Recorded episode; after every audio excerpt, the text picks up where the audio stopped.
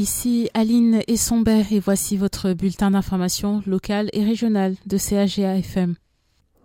Mélissa est un nom fictif. Mélissa a été agressée sexuellement par Francis Saumur en 2021.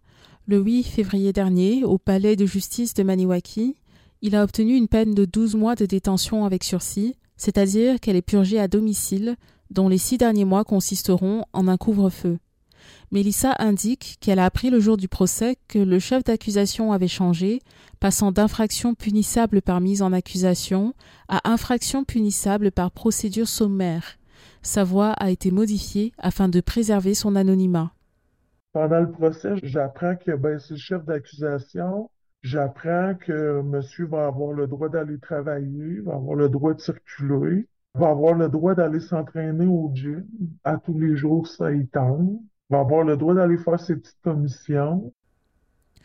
Elle nomme certaines des conséquences de cette agression survenue en 2021. J'ai plus de travail aujourd'hui, je suis plus capable de faire mon travail. Je suis médicamenté pour un choc post-traumatique, je fais des cauchemars à répétition, je fais des médicaments pour l'anxiété, pour l'insomnie. Comment tu peux justifier de donner six mois d'incarcération à la maison? Aussi, Mélissa affirme que le procureur de la couronne, dont un des devoirs envers la personne victime est d'informer le tribunal des conséquences qu'a eu le crime, n'a pas convenablement raconté les liens qui unissaient la victime et l'agresseur. Le procureur de, la couronne a expliqué que je m'étais rendu rencontrer cet homme-là spécifiquement pour avoir une relation sexuelle, ce qui n'était pas le cas. Dans mon témoignage, je le dis bien, je me cherchais un chum, on apprenait à se connaître dans le but d'avoir une relation de couple. Je m'en allais pas là juste pour avoir une relation sexuelle. Le rapport Rebâtir la confiance, qui contient 190 recommandations pour améliorer l'accompagnement des personnes victimes, a été déposé en décembre 2020. Une des recommandations est l'instauration d'un tribunal spécialisé en matière d'agression sexuelle et de violence conjugale au sein de la Cour du Québec le palais de justice de Maniwaki n'est pas visé par le projet pilote instauré dans d'autres régions du Québec. Autre nouvelle, Revenu Québec désire aider les personnes à revenus modestes dans l'accomplissement de leurs obligations fiscales. Il y a des programmes tout désignés qui permettent à ces personnes d'accomplir leurs obligations sans tracas.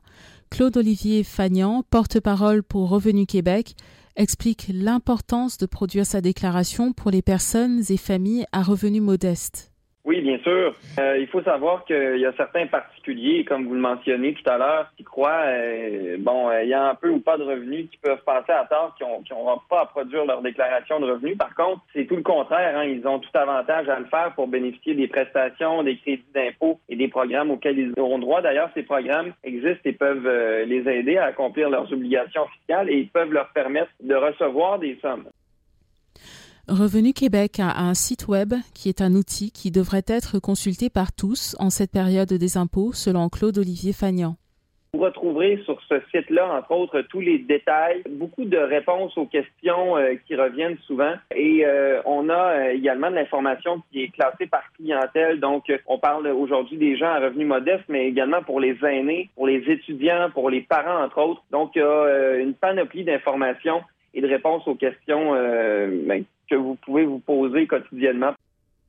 Produire sa déclaration de revenus entraîne des frais, mais il y a l'Association de solidarité et d'entraide Vallée de la Gatineau, ASEC, qui offre le service à moindre coût aux personnes ayant un faible revenu, comme l'explique la directrice générale de l'organisme, Maud Lafrenière.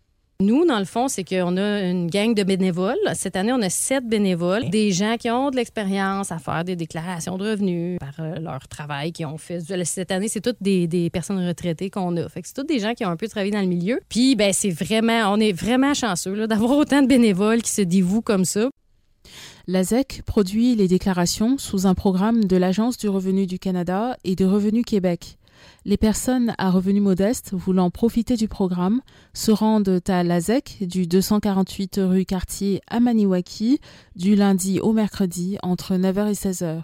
Le tout se fait sans rendez-vous. En terminant, deux conseillères de Dénolme, Pascal Sophie Bélanger et Paulette Lemieux, ont récemment démissionné de leur poste pour des raisons de maladie ou des raisons personnelles. Denolme compte organiser des élections partielles le 14 avril afin de combler les sièges 5 et 6 du conseil municipal, comme l'explique le maire Gaëtan Guindon. Déjà, compte tenu que Mme Lemieux n'était pas là depuis un bon bout de temps, euh, ça va nous permettre d'avoir du sang neuf, euh, d'avoir de nouvelles idées et de faciliter aussi euh, le maintien du quorum lors de nos assemblées de conseil. Bien que le but de ces élections partielles soit de maintenir le quorum des conseils municipaux, il existe tout de même un enjeu au niveau de la participation des citoyens aux prochaines élections. Euh, l'expérience du passé nous a euh, démontré malheureusement que lors d'élections euh, partielles, les candidats ne se présentent pas tous aux portes en même temps et la participation non plus. La participation est moindre lors d'élections partielles. On espère que cette année, ça sera différent. Le maire de Denolme espère également que les femmes seront candidates aux élections municipales. On n'a pas beaucoup d'emprise sur cette euh, volonté-là euh, du Conseil. Euh, on espère qu'il y aura des femmes qui décideront de se présenter pour les élections du 14 avril. Les citoyens sont invités à se présenter en personne au bureau de la municipalité entre le 1er et le 15 mars afin de déposer leur candidature. Une élection par anticipation est prévue le 7 avril. Voilà, c'est ce qui complète votre bulletin d'information locale et régionale de CAGA